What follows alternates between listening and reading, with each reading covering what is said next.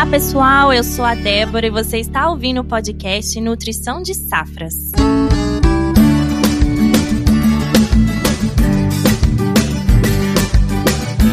Bom, começamos o primeiro episódio da nossa nova série, Solo em Foco. Hoje vamos explorar um tema fundamental para o sucesso na agricultura: a acidez do solo. Eu vou fazer referência, para começar, de um professor lá da época da faculdade. Imagine um solo como uma sinfonia vegetal, onde cada nota representa um nutriente essencial para o crescimento das plantas. Porém, quando o pH se encontra fora dessa faixa ideal, as notas se desafinam e o desempenho das plantas é prejudicado. Realmente faz todo sentido pois a acidez excessiva dificulta a absorção e também a utilização adequada dos nutrientes, resultando em uma baixa produtividade e cultivos de qualidade inferior. Mas não se preocupem! Neste episódio de hoje iremos descobrir como controlar essa acidez por meio de técnicas agronômicas para tornar o solo um ambiente ideal para que a sua lavoura alcance elevadas produtividades. Prepare-se para uma jornada rumo à sustentabilidade e produtividade agrícola. Para falar sobre o assunto, temos comigo aqui mais dois feras da Mosaic Fertilizantes. Fernanda Santos, que é engenheira agrônoma e representante de vendas digital. Olá, Fernanda, seja bem-vinda mais uma vez. Olá, Débora. É um prazer estar de volta com vocês em mais um episódio do podcast Nutrição de Safras. Contem comigo para um conteúdo ainda mais interessante para que a gente possa discutir aqui hoje. E também temos o Ziegler em Calábria, engenheiro agrônomo e especialista em desenvolvimento de mercado. Olá, Zi, seja bem-vindo também mais uma vez. Olá, Débora. Olá, Fernanda e demais ouvintes. É um prazer estar participando aqui com vocês para abordar um tema essencial da agricultura brasileira. E você que está nos escutando, continue aqui nesse episódio e descubra o segredo da produtividade da lavoura controlando a acidez do solo.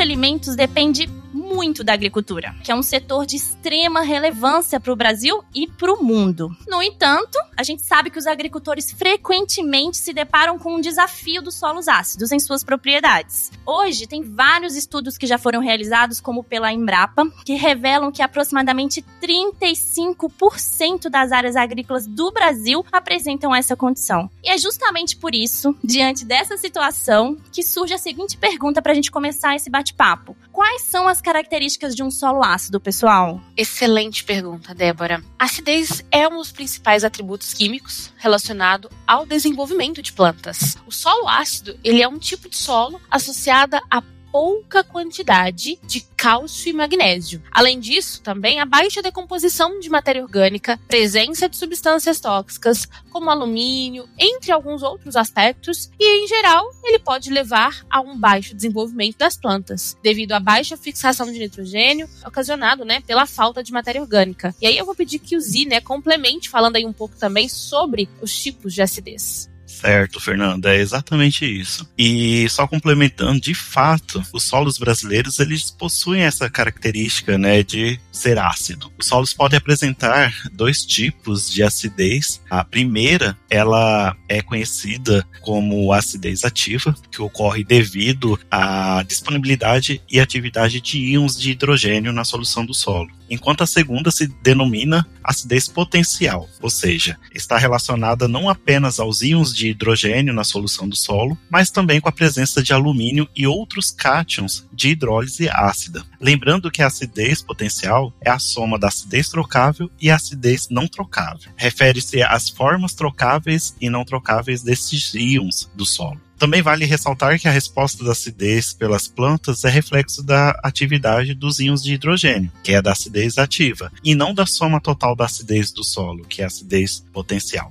Entretanto, para definir a quantidade de calcário para a correção da acidez do solo, que é algo que a gente vai comentar mais adiante, considera-se acidez potencial, visto que para neutralizar a acidez ativa, a quantidade de calcário seria muito menor comparado para neutralizar também a acidez potencial. A acidez do solo é mensurada a partir do pH. Mas o que é o pH? É o potencial hidrogênio iônico. Ele vale ali na escala de zero a 14, sendo que solos que apresentam pH abaixo de 7 são denominados ácidos, enquanto que acima de 7 alcalino, certo? À medida que aumenta o pH do solo, reduz a acidez. Assim como reduzindo o pH, aumenta a acidez do solo. De acordo com a literatura internacional, a faixa ideal de pH do solo fica em torno de 6 a 6,5 nessa faixa, pois nesse intervalo encontra-se a adequada disponibilidade de todos os nutrientes ali é, essenciais para as plantas. Já no Brasil, o intervalo adequado encontra-se de 5,7 a 6 para a maioria das culturas agrícolas cultivadas aqui no país. Perfeito. Podemos concluir que essa condição, então, é um obstáculo comum enfrentado por muitos agricultores, certo? E de forma crucial, que a gente entenda também as características de um solo ácido, o que, que realmente o leva a se tornar ácido. Será que a acidez é um fenômeno natural, resultado da intensa intemperização e a lixiviação de bases? Ou será que são as práticas agrícolas que são realizadas ali frequentemente também desempenham um papel na acidificação do solo? De fato, solos brasileiros são, em geral, naturalmente ácidos, em razão desse alto grau, muito bem mencionado, de intemperização e da intensa lixiviação de bases. Mas os solos também se tornam ácidos ou mais ácidos por algumas outras razões, como por exemplo, a ação dos microrganismos na decomposição de resíduos vegetais, seja ela na mineralização ou formação de substâncias úmicas, durante o processo de absorção de nutrientes pelas plantas, que é seguido da liberação pelas raízes do íon de hidrogênio ou hidroxila, a depender da carga do elemento absorvido. Além disso, a adição de fertilizantes ao solo é um outro fator importante, sistema de manejo manejo do solo adotado, se o plantio direto ou convencional, isso pode promover frente à acidificação em razão ali de resíduos acumulados na superfície do solo. E desse modo, o solo vai ter será tanto mais ácido quanto menor a parte da capacidade de troca de cátions, a nossa querida CTC, pelas cargas negativas do solo ocupada por cátions básicos, que seriam cálcio, magnésio, potássio, sódio. Isso reflete em sistemas radiculares pouco desenvolvidos. Então, quando a gente está falando ali de solos com uma CTC mais baixa, isso é uma consequência, com limitada capacidade de absorção de água, nutrientes e, consequentemente, esses são fatores primordiais para que a gente tenha ali um impacto na produtividade. Correto, Zi? Correto, Fernanda. E isso, todos esses pontos correspondem na acidez do solo. Por si só, o solo tem uma condição natural de se acidificar, isso pensando em solos brasileiros, que temos aí altas precipitações e altas temperaturas, que são condições que favorecem a intemperização do solo, aliados também à ação dos organismos. E à medida que esses solos eles são convertidos de uso natural ou seja, de matas nativas, de florestas, e passam a ser agricultáveis, entrando para o manejo da agricultura, esses fatores vão influenciar sim numa maior acidez. E tudo de maneira natural, porque o solo ele é um organismo dinâmico, sempre está em constante modificação. Então, essa característica de sempre ele estar indo, tendendo às características ácidas, já é um processo natural de sua formação. Depois de todas essas explicações incríveis, a pergunta que não quer calar: como a acidez do solo afeta a disponibilidade de nutrientes para as plantas? E como isso pode realmente prejudicar a produtividade das nossas lavouras? é sempre interessante voltar um pouquinho ali, né, dentro da nossa literatura científica e de alguns autores aí renomados que trazem todas essas informações técnicas. Então, de acordo com Malavolta, Lá na década de 70, em 1979, a disponibilidade dos nutrientes relaciona-se com o pH do solo. Inclusive, ele lançou ali uma adaptação do gráfico do diagrama de Trug em 1946, em que ele correlaciona o pH do solo com a disponibilidade dos nutrientes. Então, de forma bem visível, ele demonstrou ali nesse gráfico as tendências da disponibilidade de nutrientes, seja ela crescente ou decrescente, em função da mudança do pH do solo. Ou seja, as formas disponíveis da maioria dos nutrientes reduzem. Os micronutrientes metálicos, por exemplo, tais como cobre, ferro e zinco, apresentam um aumento de disponibilidade nessa situação. Entretanto, também aumenta a concentração de alumínio tóxico, que vai interferir no crescimento e no desenvolvimento radicular das plantas. Em alguns casos, é possível né, também observar o limitado crescimento do sistema radicular, como bem dito aqui pelo ZI, mesmo em condições físicas adequadas ao crescimento e desenvolvimento de raízes. Existem trabalhos que comprovam isso. E é um fato que levanta questionamentos frente à possível causa desse problema. Além do impedimento físico, pode-se dizer que uma das principais causas da restrição do crescimento do sistema radicular de plantas é o impedimento químico mais especificadamente a acidez, né, como a gente vem dizendo ao longo desse podcast, e também, como foi dito acima, a disponibilidade de alumínio tóxico, bem caracterizado aí pelo ZI. A acidez excessiva, ela pode prejudicar o desenvolvimento das raízes das plantas, dificultando a absorção de nutrientes essenciais. Além disso, certas espécies de plantas são mais sensíveis à acidez do solo do que outras. É importante conhecer as necessidades específicas das culturas que nós estamos cultivando. É, pessoal, realmente a acidez é algo preocupante quando a gente pensa em altas produtividades e, claro, no sucesso do negócio rural. E gostamos de pensar que o solo não é só o suporte ideal de nutrientes e vida para nossas plantas, como também onde ocorrem incríveis atividades biológicas dos micro-organismos. Como essa atividade é influenciada pela acidez do solo e quais são os possíveis impactos disso no nosso ecossistema? Bom, a acidez do solo, ela não só afeta a microbiologia presente né, nesse meio, como também vários outros aspectos. A princípio, os prejuízos oriundos da acidez do solo podem ser classificados como efeitos diretos e indiretos. Considera-se como efeito direto a limitação ao crescimento e desenvolvimento radicular, devido aos íons de alumínio e de hidrogênio, associados aí também à presença ou não de manganês, em níveis tóxicos para as plantas, Sintomas visíveis, como engrossamento das raízes e redução de suas ramificações, também prejudicam a absorção de águas e nutrientes, reduzindo a disponibilidade de outros nutrientes também para as plantas. Já os efeitos indiretos são observados na redução da disponibilidade de outros nutrientes para as plantas, assim como a menor atividade microbiana, que é aí onde encaixa sim essa redução aí da ação dos microrganismos. Quando o pH se encontra abaixo de 5, os microrganismos já são afetados afetados por essa condição não favorável a eles, reduzindo a mineralização da matéria orgânica, os processos de ciclagem e entrega de nutrientes, afetando diretamente assim o desenvolvimento das plantas por falta de nutrientes que poderiam ser entregues ali no processo de decomposição dessa matéria orgânica. E quem faz essa decomposição são os microrganismos presentes no solo. Que maravilha todos esses pontos brilhantemente expostos. De fato, como um produtor rural pode detectar a acidez do seu solo e determinar o seu grau, a fim de contemplar as medidas corretivas adequadas, pessoal?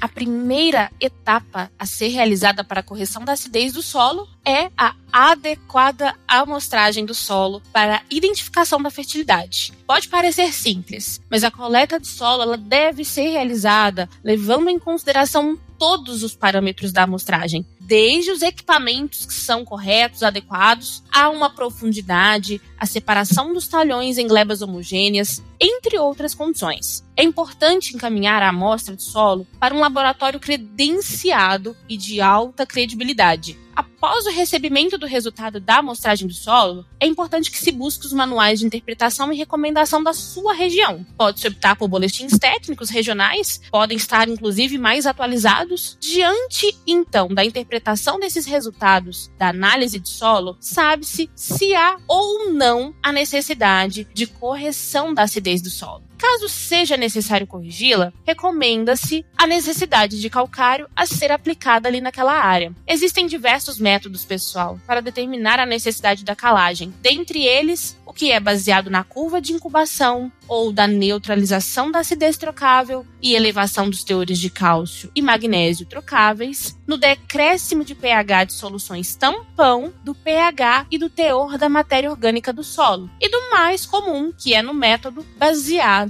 na saturação de bases. Excelente, Fernanda. Agora que compreendemos a importância de controlar essa acidez e sabemos como identificar esse problema, o produtor pode e deve implementar medidas corretivas para melhorar a performance da sua produtividade. Nosso ouvinte quer saber quais seriam essas medidas. Para a correção da acidez do solo, a prática mais utilizada é a aplicação do calcário. Denominada como calagem. Ela ocorre a partir da troca catiônica. O calcário, que é o carbonato de cálcio, neutraliza os íons de hidrogênio e alumínio trocável, disponibilizando ao solo o cálcio e o magnésio no lugar desses cátions de caráter ácido. Devido à deficiência de magnésio nos solos dos cerrados, principalmente, recomenda-se a utilização de calcários dolomíticos, os quais apresentam aí um teor mínimo de 12% de magnésio. Tendo em vista que o calcário necessita de umidade suficiente para reagir no solo e que na região dos cerrados existe um período de seca prolongado, a calagem deve ser programada ou no final do período chuvoso ou, o que é mais comum, no início do período das chuvas, ali em torno de 90 a 60 dias antes da semeadura, pois o calcário ele precisa de um tempo para a reação e esse tempo não é tão curto. Então precisa de um tempo maior.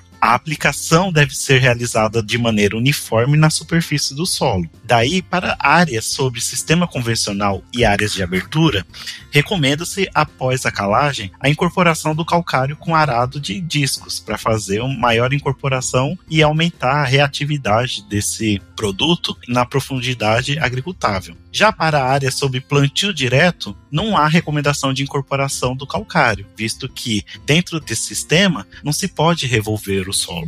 O parcelamento da calagem torna-se necessário quando houver elevada dose de calcário e coloca-se aí como limite o que maior que 5 toneladas por hectare. A calagem ela apresenta efeito residual que pode persistir por vários anos. Entretanto, é necessário realizar o acompanhamento da acidez do solo para manter os níveis do pH dentro da faixa ideal. Excelente, Zi. E aproveitando toda essa explicação sobre calagem, que foi fantástica, eu considero importante destacar os grandes benefícios, né, de corrigir não somente as camadas mais superficiais do solo, como também todo o seu perfil. E atualmente existem duas grandes técnicas, amplamente conhecidas por todos, para essas finalidades: a calagem, como foi dito, e também a gessagem. Inclusive, pessoal, você que está nos ouvindo, a gente tem um episódio exclusivo sobre gessagem, e para facilitar, a gente vai deixar o link aqui na descrição do episódio. Qualquer dúvida, é só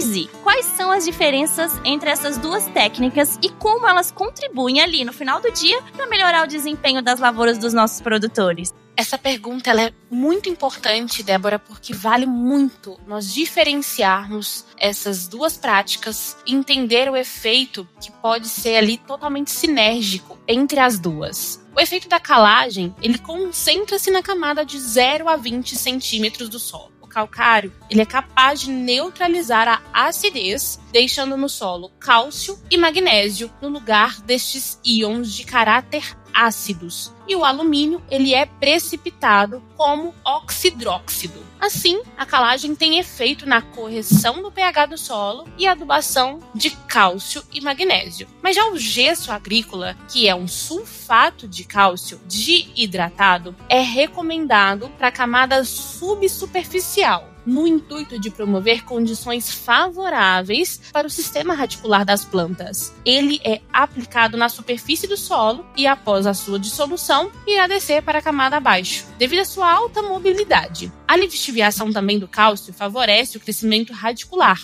O alumínio é solubilizado como o sulfato e também precipitado como oxidróxido. O gesso agrícola ele é muitas vezes denominado como um condicionador de solo sem efeito na correção do pH do solo, pois ele vai solubilizar o alumínio tóxico, porém não neutraliza os íons de hidrogênio, que é o responsável e o grande vilão, digamos assim, pela acidez ativa do nosso solo. Essa é a grande diferença bem pontuado, Fernanda. Então, de resumo, seria o quê?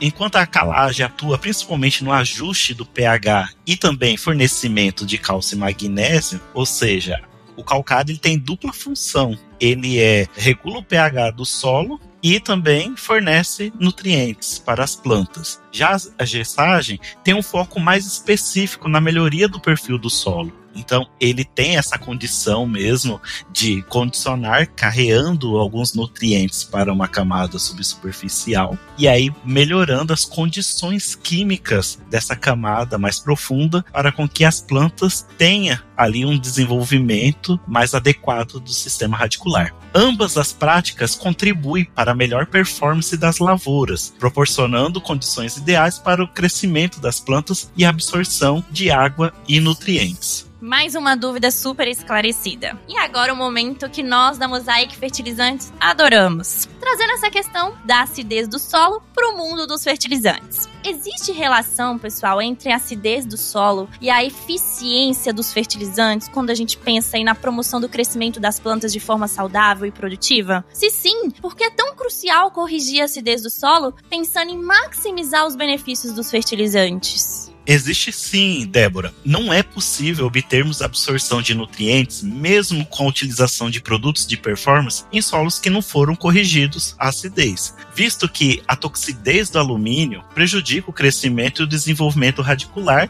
e também temos uma outra condição, a indisponibilidade de vários outros nutrientes. A correção da acidez do solo deve ser considerada como uma prática básica de manejo, o alicerce para propiciar a qualidade do solo em todas as suas esferas, seja na qualidade química, física e biológica, e consequentemente no alcance de altas produtividades das lavouras. Vale ressaltar e complementar aí a perfeita fala do Zi, que nós temos uma relevante também figura do Malavolta, que resume também essa resposta, onde no eixo X, usem a criatividade e a imaginação de vocês, pensando em um gráfico, no eixo X podemos checar ali o pH do solo e no Y a disponibilidade de nutrientes. Em diferentes pHs, esses nutrientes possuem comportamentos distintos. Vale muito reforçar que os solos com um pH inadequado influencia tanto na disponibilidade dos nutrientes quanto na eficiência dos nutrientes no solo. Por isso, corrigir o pH é essencial para reduzir perdas produtivas em função da baixa eficiência dos fertilizantes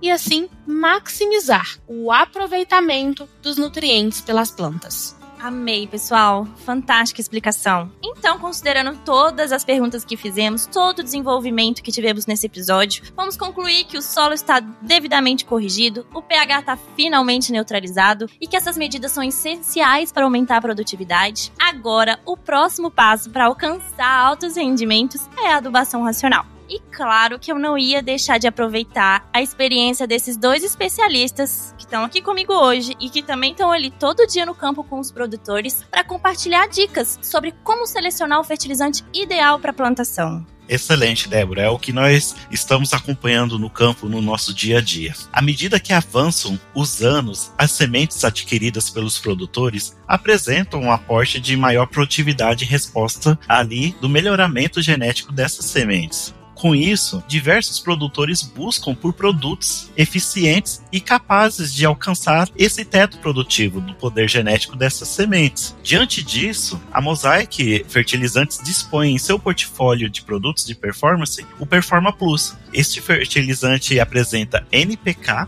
ou seja, nitrogênio, fósforo e potássio, enxofre e boro sob duas formas, de liberação imediata e gradativa. O nitrogênio encontra-se na forma amoniacal, permitindo com que seja aplicado a lanço também. O fósforo é de alta solubilidade, favorecendo maior aproveitamento desse nutriente, do fertilizante, e o potássio na forma de cloreto de potássio, mantendo o manejo já adotado do produtor quanto a esse nutriente. E sob duas formas, o enxofre e o boro, assim possibilitando o fornecimento dos nutrientes destes dois para todo o ciclo da cultura. Lembrando, claro, que o enxofre, muito dito que é importante para enchimento de grãos, de fato, isso é verídico. Por isso que trabalhamos muito aí com que tenha esse nutriente nessa fase que proporciona aí maiores rendimentos, assim como o boro, que a planta precisa desde o início até também na fase reprodutiva. E esse produto, Performa Plus, vai ter essa capacidade de estar realizando a entrega de todos esses nutrientes de forma equilibrada para a planta. Excelentes ponderações e E sem falar que é um fertilizante de altíssima qualidade física para praticidade operacional no dia a dia do produtor, do manejo, esse tipo de fertilizante multinutriente tem várias vantagens. E entre elas estão, por exemplo, a maior eficiência na aplicação do fertilizante. Esses multinutrientes têm se mostrado mais eficientes na aplicação do que os com nutrientes únicos. Isso se deve ao fato de que, ao utilizar um fertilizante com mais de um nutriente, os agricultores podem aplicar em uma única mistura todos os nutrientes necessários para o crescimento saudável das plantas. E dessa forma, eles economizam tempo na aplicação de fertilizantes e podem melhorar a precisão e a uniformidade da aplicação, ao invés de aplicar múltiplos fertilizantes para atender às necessidades de nutrientes de suas plantas. Uma outra grande vantagem é a melhoria na qualidade das culturas. A qualidade delas é um aspecto fundamental para o sucesso da agricultura. Para melhorar essa qualidade, é importante garantir que as plantas recebam água e nutrientes suficientes para crescerem saudáveis. E a vantagem dos fertilizantes com mais de nutriente é que eles podem ajudar a melhorar a qualidade das culturas, fornecendo às plantas todos os nutrientes necessários para um crescimento saudável. Uma terceira grande vantagem é a redução de custos. Fertilizantes multinutrientes podem ser uma solução viável para a redução de custos em longo prazo na produção agrícola quarta vantagem, poderia tratarmos ali da maior sustentabilidade. Eles também podem ser uma opção mais sustentável do que fertilizantes de nutrientes únicos. Como esses fertilizantes multinutrientes contêm todos os nutrientes necessários, eles podem ajudar a reduzir a lixiviação no solo e minimizar a poluição que está presente da água ou no ar. Quinta e penúltima vantagem é a maior flexibilidade na aplicação. Adubos multinutrientes também oferecem maior flexibilidade na aplicação em comparação aos fertilizantes de nutrientes únicos. E isso ocorre porque os agricultores podem personalizar a mistura de fertilizantes para atender às necessidades específicas de cada planta, talhão, dependendo do tipo de solo, da cultura, entre outras variáveis ambientais. E por último, a maior conveniência. Fertilizantes multinutrientes podem ser mais convenientes porque os agricultores só precisam armazenar e aplicar uma única mistura de fertilizantes em vez de vários tipos de fertilizantes diferentes. E isso reduz a complexidade da fertilização, possibilita aos agricultores mais economia de tempos e esforços. Excelente. Então vou aproveitar essas falas magníficas dos nossos convidados para compilar os principais insights sobre o Performa Plus. Já imaginou um fertilizante incrível que é como um verdadeiro combo de nutrientes para suas plantas? Ele contém tudo o que elas precisam: nitrogênio, fósforo, potássio, enxofre e boro. E sim, tudo em uma única aplicação. É a combinação perfeita do Micro Essentials e Aspire da Mosaic Fertilizantes. Com essa fórmula especial, suas plantas vão receber uma nutrição equilibrada desde o início e crescer de forma uniforme. Então, você que está aqui conosco escutando esse episódio, sabe da importância de ter um solo saudável, com um pH equilibrado, de fornecer o fertilizante ideal para sua lavoura, já sabe. Quer saber mais do Performa Plus? É só acessar o nosso site. O link também vai estar na descrição desse episódio. Fernanda, Zi, como vocês estão envolvidos no trabalho de campo com os nossos produtores e clientes, poderiam aproveitar essa oportunidade para compartilhar mais informações sobre a aprovação do Performa Plus por eles? Claro, Débora. Temos resultados dos nossos campos demonstrativos, que são áreas comerciais, lado a lado, dentro da propriedade rural, considerando todas as condições ambientais e de solo da fazenda e, claro, com acompanhamento do produtor, em diferentes regiões do país e consolidam e dão credibilidade no incremento produtivo dos nossos produtos. O Performa Plus apresenta incremento médio de 4,5 sacos por hectare na cultura da soja, quando comparado a produtos convencionais, ou seja, apresenta de fato um acréscimo de produtividade. E além desse importantíssimo incremento de produtividade que o Z trouxe com dados reais de campo, nós temos vários relatos de também produtores citando melhor enraizamento, uma única aplicação para o fornecimento de boro que vai acompanhar toda a cultura, um arranque inicial mais homogêneo, lavouras mais tolerantes a estresses, mais vigorosas, o aumento no pegamento da florada, um enchimento e peso de grãos garantido, mais qualidade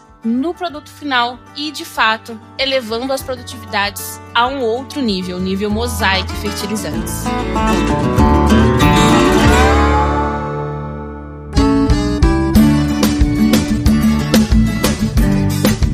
Fernanda, Zi, foi maravilhoso ter vocês conosco mais uma vez aqui no podcast Nutrição de Safras. Muito obrigada pela participação. Fiquem à vontade para despedir dos nossos ouvintes. Débora, Zi, foi um prazer estar com vocês em mais um episódio junto à Nutrição de Safras. Gostaria de agradecer a oportunidade e dizer que estarei sempre à disposição. Podem contar comigo. Foi um prazer estar com vocês nesse dia. Obrigado, Débora, Fernanda, por estar aqui participando com vocês, discutindo esse assunto tão importante para a nossa agricultura. E sempre é um prazer estar participando aqui do podcast Nutrição de Safras. Até a próxima. Abraço. E para você que está nos ouvindo, nos siga nas redes sociais. Estamos no Instagram, Facebook, no YouTube com conteúdos persistentes para sua jornada. Para quem está nos ouvindo no Spotify, se inscreva, nos avalie e ative as notificações. Estamos em todas as plataformas de streaming. Até a próxima. Mosaic Fertilizantes. Da mina ao campo, ajudamos o mundo a produzir os alimentos de que precisa.